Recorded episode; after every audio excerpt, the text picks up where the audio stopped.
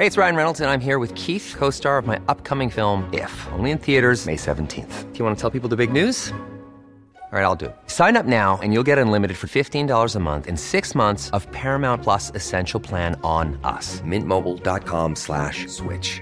Upfront payment of $45 equivalent to $15 per month. Unlimited over 40 gigabytes per month. Face lower speeds. Videos at 480p. Active Mint customers by 531.24 get six months of Paramount Plus Essential Plan. Auto renews after six months. Offer ends May 31st, 2024. Separate Paramount Plus registration required. Terms and conditions apply if rated PG. ¿Qué tal? ¿Cómo le va? Buenas tardes. Estás a punto de escuchar Yo soy Javier Alatorre. las noticias con Javier Alatorre. La vamos a pasar muy bien. Comenzamos. Me llegaron las ganas de verte así de repente. Y hoy no puedo apartarte por nada de mi alma y mi mente. Yo no sé qué pasó que de pronto me dio por buscarte. Y hasta una Así lo saludamos. Qué ganas de verte se llama esta canción. Está bonita, ¿eh? Está bonita esta canción. Me da muchísimo, muchísimo gusto saludarlo esta tarde. Llegamos a la orilla. Por fin, qué semana eh, complicadona, difícil, bueno, pesada, pesada, pesada. Así vamos, un poquito de subida. Anita Lomelí, ya los mocos Ya. afuera, se acabó. ya casi, casi al 85%, pero ahora sí estoy corriendo por todos lados feliz de la vida.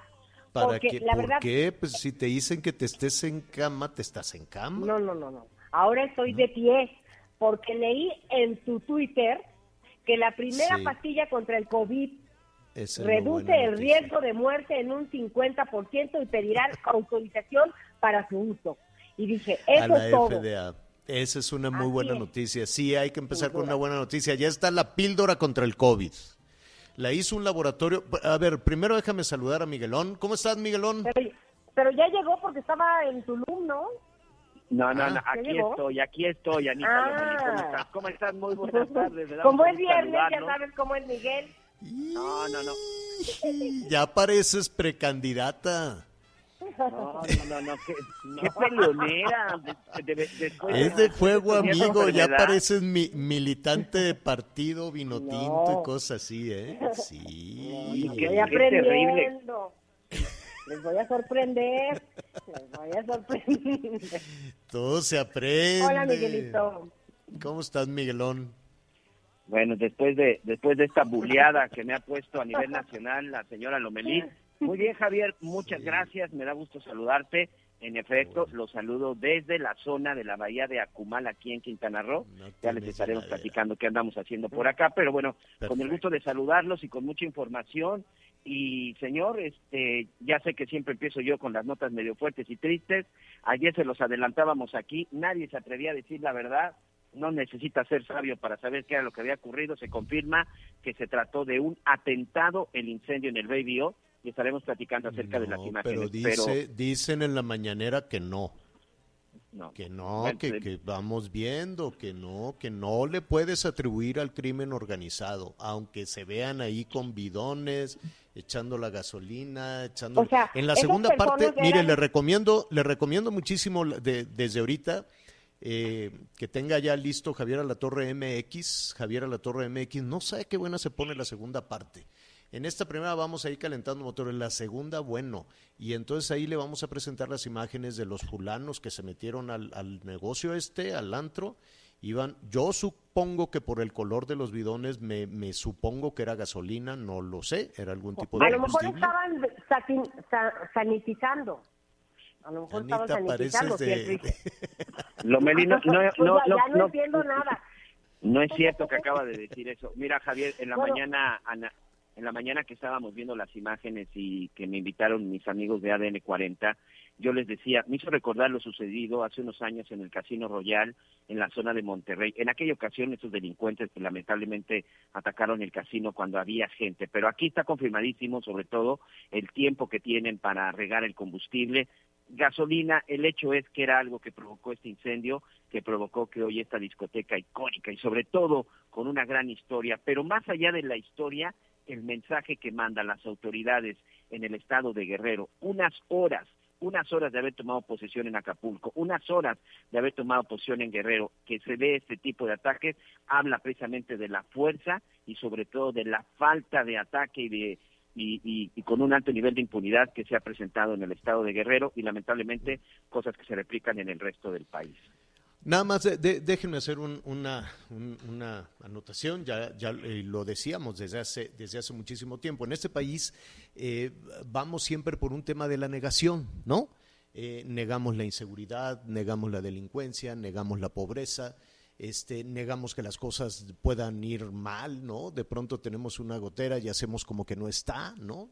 Eh, por, alguna razón, ¿no? No queremos ir a los chequeos médicos, no queremos saber nada y, escondemos toda la, toda la basura abajo de la mesa. Se niega la violencia familiar, se niega la violencia este, de género, todo lo vamos negando, lo vamos negando. Yo recuerdo, y, esto no es reciente, viene todo de, mucho tiempo atrás.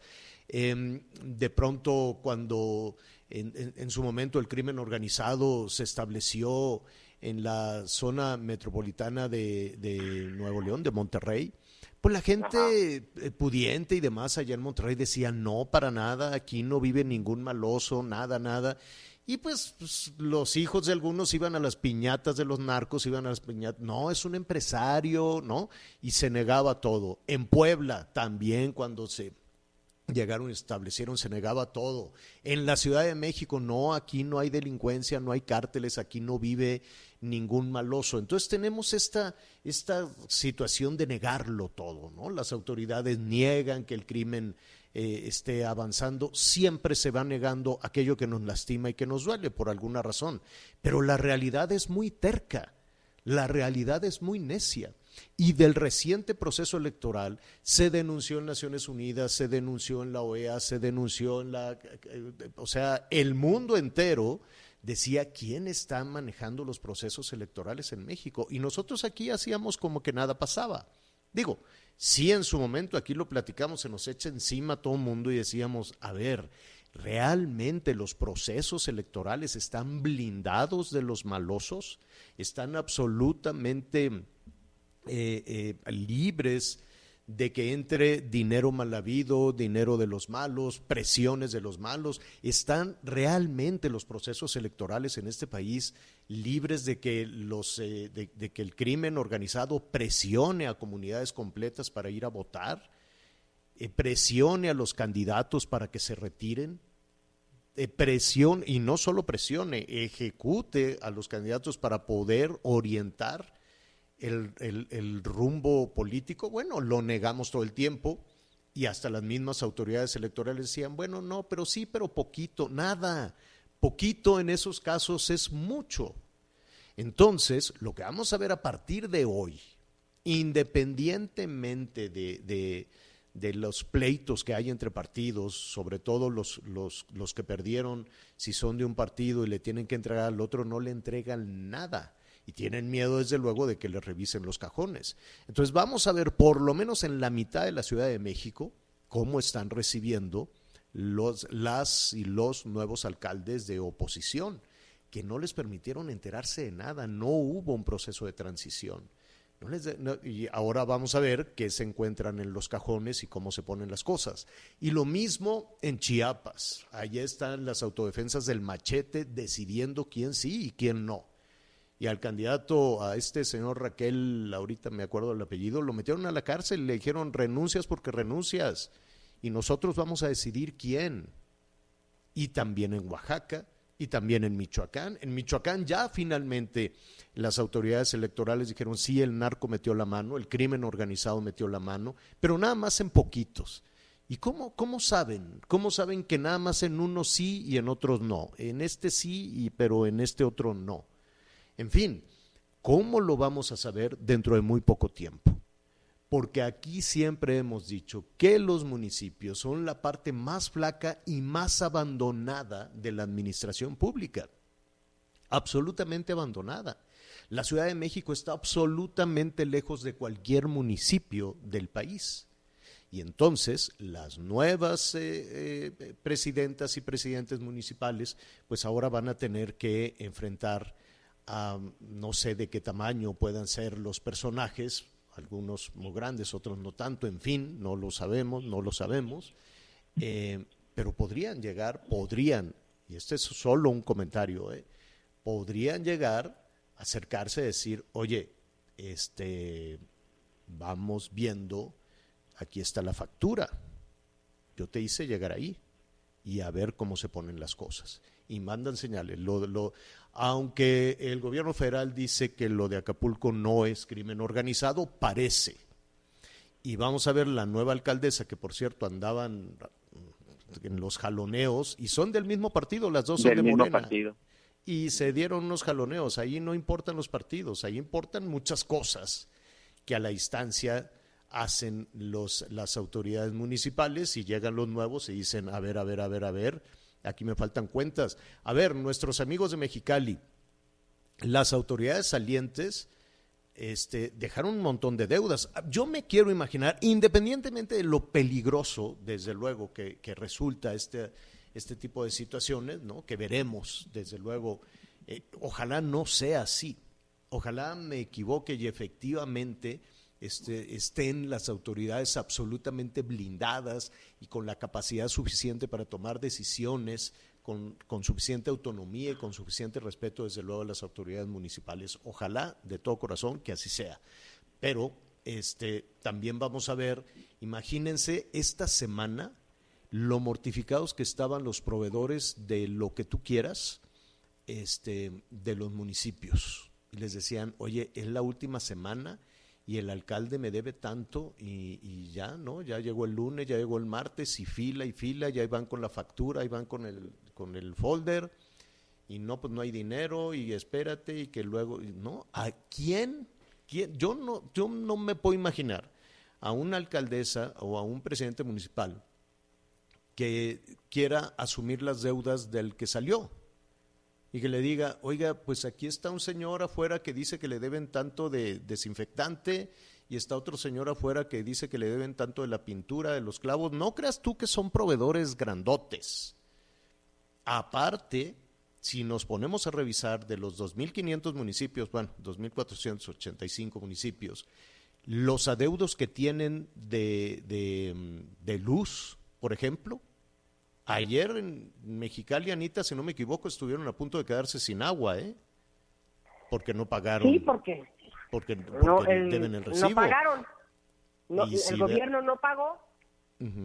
Ya se va el, el gobernador, entra uno nuevo, y pues quién paga las cuentas y seguimos echándole la culpa a los a los de antes. Entonces ahí están, por eso, proveedores grandes y chiquitos. Y así también, a ver, los maestros de Zacatecas, de Morelos, de Guerrero, de Michoacán, ¿quién les va a pagar si ya se fueron los que debían?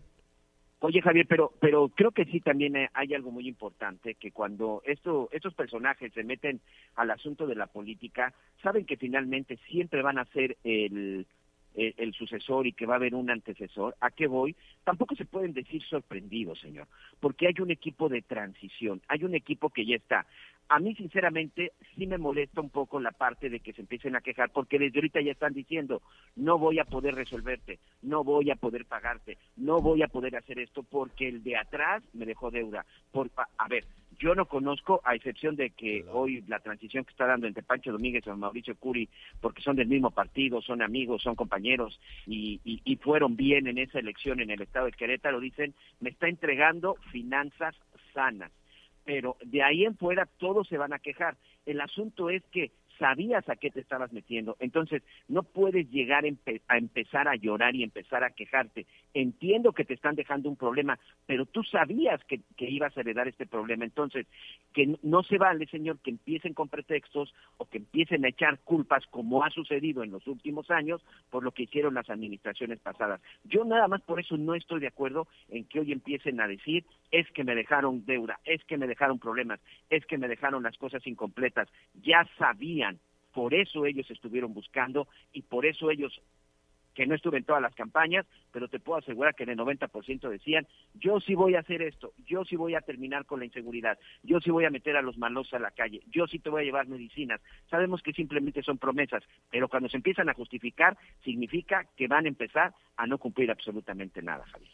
Pues qué barbaridad, y es el primer día. Llámenos y díganos desde luego, ¿no? ¿Cómo, cómo ven las cosas en su en su este en su comunidad. Bueno, íbamos a empezar con la buena que ya está en experimentación la, píldora.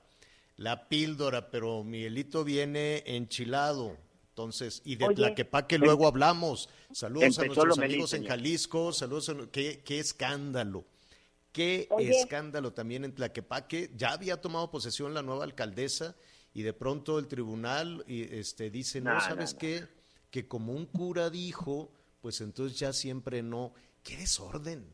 ¡Qué verdadero Oye, entonces, ¿qué va a pasar con todas las, con todos los cargos que ganaron los del Partido Verde? Porque si así de fuerte eh, fue un cardenal, pues si ese fue, todos los exacto, si eso fue un religioso, ahora imagínate los influencers. Entonces, pues a medir con la misma vara, ¿no? Vamos viendo. Y, igual en algunos estados donde dicen, aquí sí se metió el narco, pero aquí al ladito no, aquí sí, aquí no, aquí sí, aquí no. ¿Cómo le hacen? ¿Cómo saben? ¿No? En fin, en fin, ya en, un, en un ratito más estaremos allá en Jalisco con, con, con todos, este con todos estos temas y desde luego pues se genera muchísima confusión. Nada más para, para concluir este, este tema de, la, píldora. Perdón. Perdón, a ver, con mucha cautela, con mucha reserva desde luego y con mucha cautela, pero es una buena noticia. Hay una empresa eh, farmacéutica muy importante, unos laboratorios que se llaman Merck, eh, junto con Pfizer. Pfizer también ya, eh, digo, es otra cosa, también lo están experimentando, pero ya se les adelantó Merck, porque el que le pegue pues le va a pegar durísimo en el mundo. Entonces hoy anunció que ya que hicieron los procesos de, de los protocolos de experimentación con personas contagiadas de eh, y desde luego previa autorización, etcétera, etcétera de este, así como eran las vacunas, ¿se acuerdan? Que había protocolos que le decían, oye, te quieres aplicar la vacuna y entonces así, así estuvieron haciendo las pruebas. Ya concluyeron esas pruebas y eh, señalan que tienen un avance de 50% en la recuperación, le dan a las personas contagiadas esta medicina este, y evitan eh, que se agraven, evitan las hospitalizaciones y lo más importante, evitan los fallecimientos de las personas. Sí o sí es una muy buena noticia, están buscando ya la autorización de emergencia, eh, la tiene que autorizar la FDA, que es el equivalente, bueno, no el equivalente, tienen un, respeto enorme en el mundo, eh, como la COFEPRIS de Estados Unidos, FDA, eh, Food and Drugs Administration, es, son tan acertados y son, tienen tanto prestigio que muchos países dependen de las aprobaciones de la FDA, no de su COFEPRIS local. Por ejemplo, la FDA no ha autorizado eh, muchas de las vacunas que se aplican en México. Por ejemplo, la rusa y algunas vacunas chinas la FDA dice, no, no, no, vámonos despacito. Ellos nada más traen Pfizer, Moderna, eh, alguna China, y no me quiero equivocar, le, se lo voy a decir. Entonces son muy estrictos y muy precisos, son instancias completamente distintas. Pero bueno, ahí está la buena noticia, tomémoslo con cautela, pero así como se avanzó rápidamente en el tema en el tema del desarrollo de la vacuna. Qué bueno que se está avanzando rápidamente en el tema de la medicina. La cosa es la vacuna, que el mundo va avanzando, y ahora tener la, la medicina, el, fármaco, pues, es una pastilla, ¿no? Es un remedio oral para este, poder avanzar contra el COVID. Qué buena, qué buena noticia, pero vamos a tomarla despacito. Eh, sí, Anita, vamos con nuestra invitada, sí, pero dime. Ah, ya está nuestra invitada, no, entonces demos paso a la invitada porque lo que yo le tengo que decir nos vamos a tomar un tiempito. bueno, muy, bueno, muy bien. Eh, en medio de, de, toda esta situación, que está también el otro tema del día que tiene que ver con la Comisión Federal de Electricidad, algo complejo, se lo voy a, platicar un momentito más. Bueno, hoy es entonces un primer día importante después de los procesos electorales, confusos como aquí ya lo hablábamos, y ha llamado muchísimo la atención lo que ha sucedido en, Michoacán, ¿no? Como la autoridad electoral dice aquí sí, aquí no, lo que está sucediendo en Chiapas, lo que está sucediendo en, Oaxaca, en Chiapas, pues con esta autodefensa del machete que dice tú no tienes la capacidad para ser eh, autoridad, te meto a la cárcel y te hago renunciar, lo que ha sucedido también en Oaxaca, que están encarcelados algunos alcaldes. Tenemos un universo enorme, hay que recordar, son casi 2.500 municipios.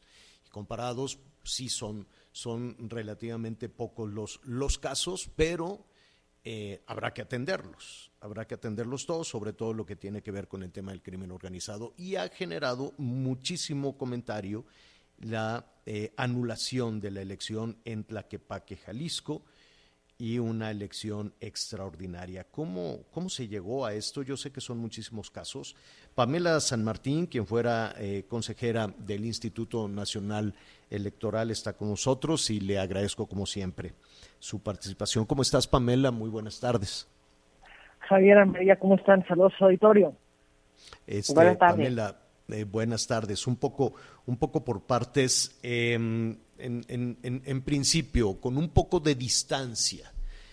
Em, ha sido demasiado ruido alrededor de estos eh, procesos electorales. ¿Tú qué opinas? Eh, si estamos hablando específicamente Michoacán, específicamente Tlaquepaque, eh, creo que tienen características muy distintas y que valdría la pena eh, analizarlos cada uno en sus méritos, pero también cada uno a partir de una problemática que tenemos y qué vamos a hacer con esta problemática. Caso Michoacán, tenemos una problemática en México de delincuencia muy grande, de delincuencia organizada muy grande, no solamente en Michoacán, en distintas entidades de la, de la República.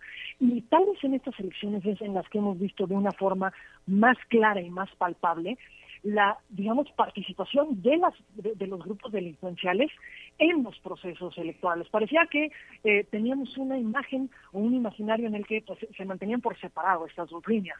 ¿Por qué? Porque han, digamos, incluso en los eh, estados que pueden ser más violentos, se pueden instalar las casillas, eh, se, se puede lograr capacitar y visitar y elegir a ciudadanos y ciudadanos que participen como funcionarios de mesa directiva de casilla, se pueden trasladar los materiales electorales, la ciudadanía puede acudir a votar el día de la jornada electoral. Entonces parecía que eh, había, digamos que es, el, ámbito electoral estaba como un poco al margen de eh, esta actividad delincuencial y pareciera que en estos grupos criminales empiezan eh, a tener cada vez más una búsqueda de incidencia en el plano eh, electoral, en poder, digamos, participar en decir quién puede ser candidato y quién no puede ser candidato. La cantidad de muertes de precandidatos y candidatos que hemos tenido en este proceso electoral eh, me parece que nos tendría que llamar la atención, pero tenemos ese problema. La pregunta es, en un contexto de país en el que tenemos ese problema, ¿cómo lo enfrentamos? Lo enfrentamos anulando eh, todas las elecciones, lo enfrentamos anulando algunas elecciones, lo enfrentamos viendo dónde podemos eh, acreditar que hay eh, que sí hubo una, injerencia, que sí hubo una incidencia directamente para que en esos lugares se anulen eh, las casillas y se pueda mantener eh, la voluntad de las ciudadanas y los ciudadanos que acudían a, a las urnas, creo que el problema de fondo se tiene que atender y tenemos que reconocer que sí tiene una incidencia en materia electoral y como tal tenemos que buscar eh, mecanismos y medidas para, eh, para su atención. Y creo que en esa parte lo que vale eh, mucho la pena es el mandato que le da la propia, el propio Tribunal Electoral al INE de adoptar una estrategia específica para atender esto en el marco del proceso electoral, aunque tengamos claro que no solamente va a ser el INE. Ojo, el INE no es el que se encarga de temas de seguridad, pero puede establecer mecanismos de articulación con otras autoridades sin que se le traslade al INE, digamos, una función que propiamente pues no puede desarrollar, no puede desarrollar por las propias atribuciones que tiene. Y una cuestión distinta, me parece, Javier, es el caso Tlaquepaque. Eh, sin duda, y en eso voy a coincidir contigo, de pronto, eh, ¿por qué se anuló esta y no se han anulado otras? Eh, ¿Por qué no se anuló Aguascalientes en su momento cuando era clarísima la intervención de la Iglesia en esa elección? ¿Por qué en esta sí por la intervención del de cardenal emérito Sandoval Íñiguez? Pero hay un problema de fondo, y es los eh, están habiendo distintos ministros de culto que están interviniendo en los procesos electorales cuando hay una prohibición expresa en nuestra Constitución. Hay un principio fundante del Estado que es la separación Iglesia-Estado. Los ministros de culto no pueden hacer proselitismo a favor o en contra de partidos políticos, precisamente por la tendencia que estos pueden tener sobre eh, los feligreses. Está prohibido constitucionalmente, es un principio fundacional del Estado, y sin embargo estamos teniendo violaciones de ese principio. Eh, eh, ya no es pero el, el, así. el cardenal Pamela, lo estuve escuchando varias ocasiones su mensaje, no, no, señal, no hace referencia a ningún partido, ni a ningún candidato. Habla de los que están gobernando. Y puede ser, digo, en una interpretación los que están gobernando en Tlaquepaque, o los que están gobernando en Jalisco, o los que están gobernando en el país. Pero, no, no hay una referencia directa. También dice que los que están gobernando nos van a llevar al comunismo, al marxismo, que nos van a llevar a Venezuela, a Cuba, y esas referencias son referencias que sí me parecen sido claramente identificadas con el Partido Morena en cuanto a los ataques que se ha hecho a ese eh, partido político. Me parece que lo que no podemos caer es en que me tienen que decir el nombre propio de eh, la persona que está involucrada, porque si no me dicen el nombre completo, pero dan todos los elementos para que los identifiquemos, o sea, camina como pato, hace cuac tiene pinta de pato, pero no es pato, porque no le dijeron pato. Me parece que el análisis sí tiene que poder eh, partir de una cierta inferencia. Creo que lo que sí tendríamos que exigirle al Tribunal Electoral es que nos diga con mucha claridad cuándo sí y cuándo no. Porque en unos casos la intervención de la iglesia es muy, muy grave y en otros casos lo permite. o, o, los, o, las, o los celebrities, o los, eh, ¿cómo se llaman? Youtubers, los eh, influencers. Este, ¿no? Influencers que no, sí. Pero ojo, si bien los influencers eh, están en lo que hemos visto, eh, por eh, en, este proceso electoral, digamos, han cometido faltas o han habido faltas asociadas a la participación de los influencers, no hay un principio fundante del Estado relacionado con su actuación. ¿Sí me explico? En el caso de los ministros de culto, la separación Iglesia-Estado es una, un elemento fundante de, eh, del Estado democrático que tenemos. Creo que ahí se marcaría la diferencia, pero lo que sí coincido contigo es con todos estos elementos de injerencia en los procesos electorales, sería muy deseable que el tribunal nos dijera con mucha claridad por qué es determinante en un caso, por qué no es determinante en otro caso. Digamos, no es que nos dé una lista cerrada de que si, se, si pasa ABC, entonces sí, y si no pasa ABC, entonces no. Pero que los criterios de valoración fueran mucho más claros para que no nos dejen en duda de por qué en ocasiones sí es muy, muy grave y en otras no tanto. Exacto. Eh, eh, estamos con Pamela San Martín, ex consejera del Instituto Nacional Electoral. Eh, me quedo reflexionando también, Pamela, te robo un minuto más en la primera, en esta primera parte de el, nivel de responsabilidad del INE, del tribunal o de la autoridad estatal federal para blindar los, eh, los procesos, incluso en adelante. Ya tenemos el año entrante, si no me equivoco, elecciones en seis estados, luego viene el 23 con el Estado de México y, Coahuila y después viene la elección presidencial. es, un, es un calendario muy apretado, ¿no? Ya de, de hecho, desde ya se está hablando de las candidatas, de, si Claudia Sheinbaum no es la candidata del presidente para, para el 24, en fin, ¿no? El tema electoral está ahí en la discusión, está absolutamente abierto y la, desde la mañanera incluso se, se abrió la competencia, se, se puede, puede, puede ser este Rocío Nale, puede ser Claudia, no, desde, desde ahí, desde la mañanera se, se abre la, la competencia. Pero ¿cómo, cómo, quién debe de blindar? Es decir, entiendo esa discusión que resulta muy atractiva y se llenan las columnas de todo eso, pero el, caso, por ejemplo, de las ejecuciones en, Ciudad Obregón, las presiones en Valle de Bravo, las ejecuciones en varios municipios de Zacatecas, de San Luis Potosí, Michoacán, que ya finalmente se ha, se ha señalado, la autodefensa del machete en Chiapas decidiendo quién sí, quién no. Y, tenemos tres grandes procesos en puerta.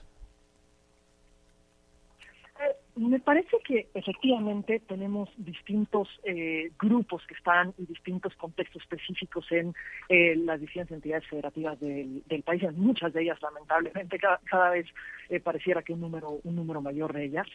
Y como Estado se le tiene que hacer frente, me parece que sí se le tiene que hacer frente de una forma coordinada, absolutamente, porque no podemos pensar que, eh, por ejemplo, las instancias de seguridad son las que se van a encargar de eh, el tema electoral propiamente en esas en esas regiones. El tema electoral corresponde al INE.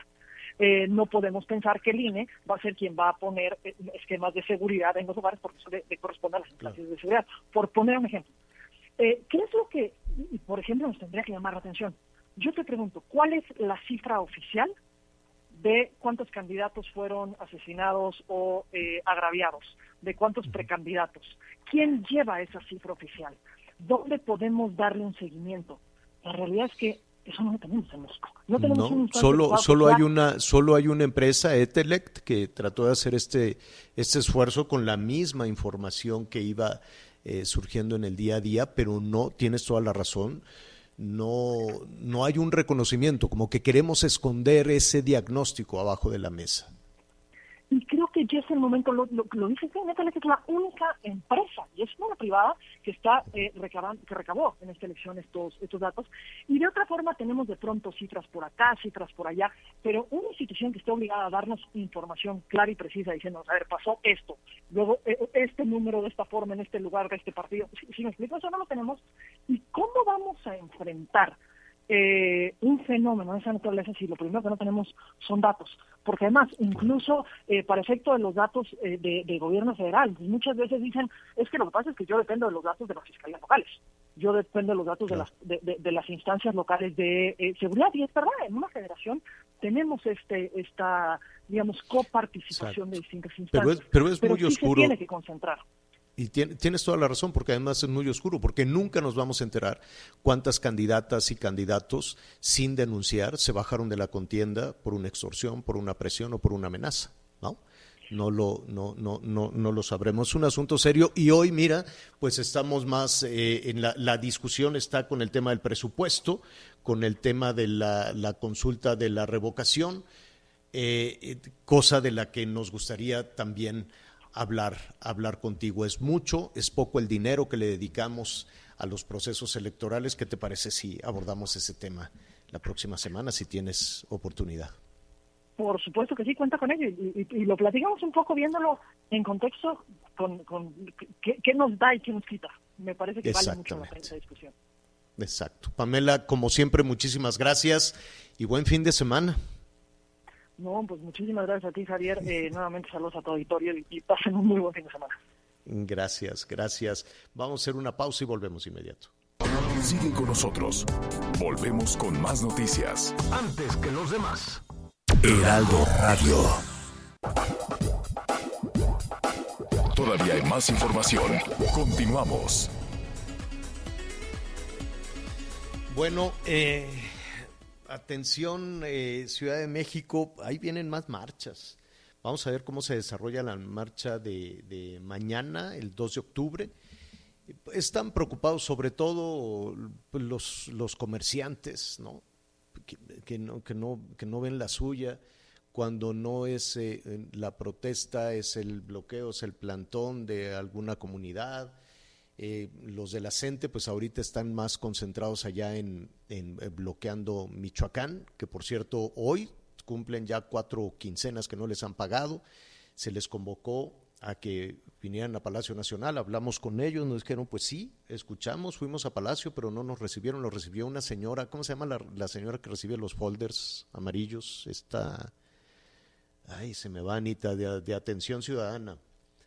Pero bueno, este y no pues no no no les resolvieron que les pagaran entonces se regresaron a Michoacán y siguen y siguen con el bloqueo. Zacatecas también con problemas de que no les han pagado.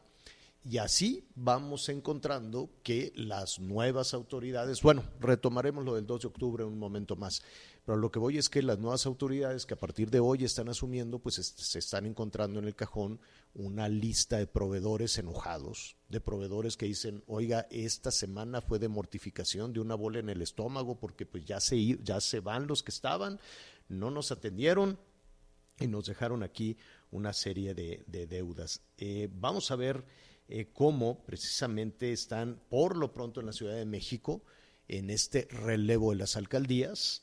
Eh, y para ello me da muchísimo gusto saludar y felicitar a Lía Limón, alcaldesa en la, la nueva titular, la nueva responsable de la alcaldesa de la alcaldía Álvaro Obregón. Lía, ¿cómo estás? Muy buenas tardes. Javier, qué gusto saludarte y un saludo a toda tu audiencia. Eh, ya eh, tomando las riendas, ya definitivamente hubo un proceso eh, claro, ordenado de transición, entregaron las cuentas, te dijeron que hay en cada cajón. No, hombre, hazme la buena. no, no, la verdad es que es lamentable las condiciones en las que recibimos la alcaldía, sí te lo tengo que decir. No es que en eso me vaya yo a, este a escudar a lo largo del gobierno. Yo voy a trabajar y voy a dejar mi resto por hacer un buen gobierno, pero sí te quiero decir que la entrega fue un desastre. Primero, como sabes, patearon la transición hasta septiembre. Segundo, eh, pues no sé cómo lo hicieron para acabarse el dinero. Te voy a dar un ejemplo. En obras habían ejercido menos de 50 millones de pesos a junio y, y de que perdieron a, Antier, ejercieron el resto, es decir, de que perdieron antier, se gastaron todo lo demás y me dejaron en obras dos millones de pesos. En total me dejan 41 millones de pesos para un trimestre, lo cual representa el 1.5% del presupuesto de la alcaldía, en lugar de dejarme el 25%, que es lo que me tendrían que dejar porque voy a gobernar pues un, trimestre de este año, ¿no? Entonces, bueno. Pero ¿cómo, eh, cómo se le hace? Además, ¿Cómo, ¿Cómo, se le hace con el 1%, 2% de, pues, de pues justamente por eso hace una semana enviamos a la jefa de gobierno un oficio solicitándole una ampliación presupuestal eh, para las alcaldías eh, justificada, ¿eh? es decir, cada uno de nosotros hizo un desglose de lo que necesitábamos, los alcaldes de la UNA CDMX, justificándole cada rubro para hacerle esta petición de una ampliación presupuestal. Y mira, eh, y, de la ampliación de los contratos, este, yo les pedía que los dejaran pagados, ya no lo hicieron, pero de los contratos fundamentales como la renta de patrullas, eh, como la, este, la renta de radios eh, para, para comunicarse entre policías, ¿no? Y, este, y en, las áreas de servicio y tal, la, la, la alimentación para policías, es otro de los rubros pues donde debieron de haber dejado contratos eh, firmados y pagados para hasta diciembre, ¿no? En fin, eh, y servicios urbanos, diversos temas de servicios urbanos. Pero eso no nos va a detener. Yo siempre lo he dicho, lo dije en transición y lo, y lo sigo diciendo y lo afirmo hoy. Su alto no nos detiene. Eh, si bien son piedras en el camino y si bien es un intento constante por meternos el pie, porque la verdad no les gustó el resultado electoral, ¿verdad? Este, eh, ellos tendrían que estar acatando la voluntad del pueblo. La voluntad del pueblo es que hoy en la Ciudad de México se gobierne con pluralidad y esa es la voluntad que debieran acatar todos. Eh, no, no, es, no ha sido así el caso, pero a nosotros eso no nos va a detener. Nosotros vemos para adelante, no nos vamos a escudar, no vamos a pasarnos dos años echándole la culpa a los gobiernos anteriores como lo han hecho otros. vamos a trabajar en dar buenos resultados y en dejar nuestro resto por atender a las y los vecinos de Álvaro Obregón. Hay que administrar, hay que gobernar, ya hay problemas este, urgentes, me, me queda muy claro. Antes de ir con Anita Lomelí, yo te preguntaría, en ese proceso de, de administrar, de gobernar, evidentemente encontrarás probablemente, solo probablemente, alguna anomalía. Eh, ¿Qué, ¿Qué harán con eso? ¿Avanzar y decir, bueno, ya lo pasado, pasado, o abrirían investigaciones? No, mira, yo como funcionaria pública tengo el deber legal de dar vista a las autoridades de cualquier anomalía que encuentre y así lo voy a hacer. Te quiero decir que así lo voy a hacer eh, porque es mi obligación legal. Daré vista a las autoridades, en su caso a la Contraloría o a la Fiscalía, y lo que pido es que en su actuación sean imparciales. ¿no? Porque ya hemos visto que la 4T persigue, persigue a la oposición, no la corrupción. espero que sean imparciales en su actuar. Eh, si encuentro alguna... No va a ser una cacería de brujas mi gobierno, me voy a dedicar a gobernar, pero si encuentro alguna irregularidad, por supuesto la, la haré saber a las autoridades competentes porque es mi deber. Anita Lomelí te quiere, te quiere preguntar. Gracias. Alcaldesa Anía Limón, pues felicidades por fin, alcaldesa. Y pues te vi en el informe de gobierno, en el tercer informe de gobierno de la doctora Claudia Sheinbaum, estuviste platicando con ella en un par de semanas antes. ¿Cuál es la situación en relación a esto? Si la alcaldía, si las alcaldías de oposición no trabajan en equipo eh, con la ciudad, pues tendremos problemas todos. O sea, ¿hay un ambiente mejor? ¿Se está avanzando cómo la ves? Ana, qué gusto saludarte. Mira, nosotros estamos en toda la disposición de hacerlo y así lo hemos reiterado una y otra vez. Porque no solo en la disposición, es nuestro deber, es decir, la ciudadanía tomó una decisión en la Ciudad de México de que haya mayor pluralidad. Eh, eh, y, Morena perdió nueve alcaldías, es bueno, eh, retuvimos dos y ganamos siete. Este resultado es voluntad del pueblo, lo debe de acatar, lo debe de acatar las autoridades. Nosotros, por supuesto, que queremos gobernar de manera coordinada y queremos gobernar este de manera ¿Pero qué te dijo la jefa de gobierno? Mira, eh, la jefa de gobierno eh, nos recibió a cada uno de nosotros y en la reunión fue muy amable. Eh, fue una reunión que duró poco más de una hora, donde hubo intercambio en diversos temas, donde yo le planteé básicamente una solicitud de ampliación líquida de presupuesto, una solicitud de que me ampliaran los contratos de temas fundamentales para que dieran para hasta el cierre del año y, una solicitud de un presupuesto justo para el próximo año y de que no me dejaran deudas. Bueno, pues ninguna de ellas me la cumplieron, ¿eh? O sea, es decir, en la reunión hubo muy buena voluntad, pero la buena voluntad se ve cuando las reuniones dan resultados, si no de nada sirve irse a sentar y ya está, pues no ha dado resultados. Pareciera que está pues más concentrada en otras cosas, ¿no? Porque no ha dado resultados y sí hay dinero para crear estas estructuras de mini delegados que operen políticamente a favor de Morena en las alcaldías, pero no para que los alcaldes, que somos el gobierno de primer contacto con los ciudadanos, podamos contar con los recursos necesarios para atender las demandas de la gente. A quien perjudican con este tipo de actuar no es a nosotros, a quien perjudican es a los ciudadanos. Nosotros vamos a seguir buscando que haya coordinación, que haya diálogo, y que haya acuerdos en beneficio de la gente y que haya entendimiento de la necesidad presupuestal eh, que existe en las alcaldías. Yo entiendo que la ciudad pasa por momentos económicos difíciles, así lo platiqué con la jefa de gobierno y lo entiendo perfectamente. Lo que no pueden es dejar abandonada a la ciudadanía, eh, abandonándonos a los gobiernos que somos su primer contacto. Lía, pues es el primer día, si no tienes inconvenientes, estaremos ahí muy cerca con muchos temas. Te están llegando este, algunos comentarios, calles rotas, se inunda con la lluvia, seguirán los mismos policías o los mismos comandantes, este, cambiarás a tu equipo. y la, otra preocupación, cuando llega un nuevo alcalde, ¿se van todos? ¿Se van todos los, las empleadas y los empleados de, de la alcaldía? Así es, bueno, te comento. Primero, en el tema de seguridad y policías, eh, reforzaremos la presencia policial. Paulatinamente iremos aumentando el número de policías eh, para llegar a aumentarlo eh, a lo largo de mi administración hasta en un 50%. Es decir, hoy hay 408 policías entre policía bancaria y policía auxiliar y vamos a aumentar el número de policías para que haya mayor presencia en las calles. Sí, con un tema muy importante, buscando la coordinación eh, con la Secretaría de Seguridad Ciudadana eh, y tengo que decirlo, de quienes hasta el momento hemos tenido eh, una absoluta voluntad de diálogo y de trabajo y de trabajo coordinado, así nos lo ha manifestado el secretario de Seguridad Ciudadana de manera institucional y eso hay que reconocerlo y hay que agradecerlo.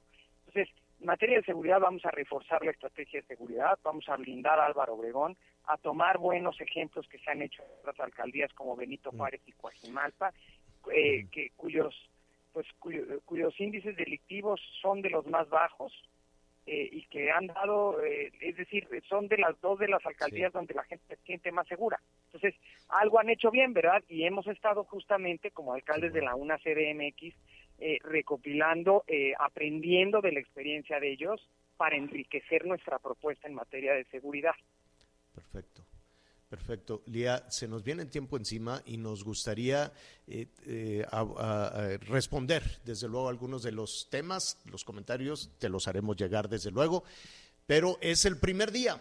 Tenemos, este, ¿no? Cuando tú nos indiques, vamos eh, evaluando tu plan, ¿no? Y la estrategia que, que seguirán las y los alcaldes en la Ciudad de México. Por lo pronto, Lía, felicidades y muchas gracias. Muchas gracias. Y lo que sí te puedo y les puedo reiterar a tu audiencia es decirles, seré una alcaldesa de tiempo completo, dedicada a gobernar Álvaro Obregón, dedicada a atender los temas que importan a los ciudadanos, con un equipo de trabajo al que les he pedido entrega absoluta, e integridad absoluta y honestidad para poder trabajar en beneficio de las y los vecinos de Álvaro Obregón. Gracias, Lía. Muchísimas gracias. Hasta pronto. Una pausa, volvemos. Sigue con nosotros. Volvemos con más noticias. Antes que los demás. Heraldo Radio. La HCL se comparte, se ve y ahora también se escucha. Todavía hay más información. Continuamos. Ya estamos de regreso en las noticias con Javier La Torre. Es viernes y nos da mucho gusto saludarte, Aris Chávez, representante de Productos Politécnicos. Qué gusto saludarte, mi querida Anita. Como siempre, un placer platicarle a todo el auditorio de las alternativas que existen actualmente para mejorar nuestra salud. Muchas personas nos han buscado últimamente porque ya regresaron a sus oficinas a trabajar, los papás porque los niños ya los mandaron a clases presenciales Estamos en una recta final del año en donde también hay cambio de clima y vienen otras enfermedades respiratorias en las que también debemos de tener mucho cuidado, además de la pandemia y de todos los contagios. Ahora sí las hemos tenido muy complicada en temas de salud, pero afortunadamente el Instituto Politécnico Nacional tiene uno de los tratamientos más exitosos para mejorar nuestra salud hoy en día. Miles de familias están consumiendo todos los días el factor de transferencia y han logrado por desaparecer por completo muchas de las afecciones pues que padecemos todos los días desde un simple contagio de gripe, alguna enfermedad estomacal que son nuestras enfermedades de cajón, pero también el factor de transferencia que es este tratamiento del Instituto Politécnico Nacional está ayudando a muchos pacientes a mejorar su calidad de vida. Es un tratamiento que desarrolla esta gran casa de estudios que con una dosis diaria logramos elevar nuestro sistema inmunológico hasta un 470%. Esto al ser tan elevado nos permite primero protegernos de los contagios, que yo creo que es todo lo que estamos buscando hoy en día, sobre todo con este tipo de población más joven que todavía no se encuentra inmunizada y que está buscando un tratamiento alternativo que los pueda ayudar a mejorar su salud. Es un tratamiento que no es invasivo, que puede tomar toda la familia porque tenemos pacientes desde bebés, los niños ahora lo toman para ir a clases, nuestros adultos mayores que también pues son una población vulnerable y en general prácticamente cualquier persona puede tomar el factor de transferencia. No tiene contraindicaciones, no tiene efectos secundarios y nosotros vamos a empezar a ver cómo tenemos más energía, más vitalidad, porque estamos ayudando al cuerpo a tener mejor salud, a repararse por completo y además tenemos pacientes que nos han buscado porque empezaron a ver, mira, lo empezaron a tomar por este tema de la pandemia, pero muchos se acercaron a nosotros porque se dieron cuenta que empezaron a mejorar otro tipo de aspectos que no pensaban que podían mejorar, pacientes con cáncer, con diabetes, lupus, obesidad, hipertensión, problemas cardiovasculares. No sabes la cantidad de hipertensos que tenemos en nuestro país y el factor de transferencia les está ayudando muchísimo. En las enfermedades respiratorias, asma, bronquitis, neumonía, pulmonía, en esta época las alergias empiezan a presentar síntomas y el factor de transferencia les está ayudando muchísimo. Es un tratamiento que vale mucho la pena adquirir y que hoy te traigo con un descuento muy muy especial para el programa. Así que tienen que marcar al 55 56 49 44 44. Mi querida Anita, ¿poco no quieren factor de transferencia gratis?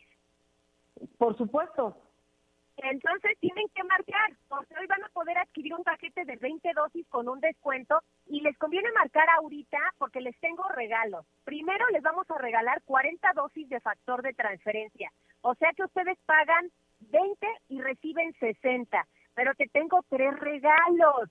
Si usted marca ahorita, va a poder adquirir una batería de acero inoxidable con tapas de cristal templado les vamos a regalar, además en su paquete, unos audífonos AirPods de la marca de la manzanita que van gratis también. Y por si fuera poco, un reloj inteligente. Este smartwatch es para todas las edades, ¿eh? Tiene pantalla touch, les puede medir la presión arterial, pueden poner música, revisar incluso hasta sus redes sociales y está divertidísimo. Y si marcan ahorita, yo les regalo esas tres cosas, las 40 dosis y lo único que van a pagar son esas 20 dosis. Entonces ahí les va el número rápido, 55 56, 49, 44, 44. El 55, 56, 49, 44, 44. ¿Cómo ves, Anita? ¿Poco no está padrísimo el paquete? Está padrísimo. Dinos el número y nos vamos, querida.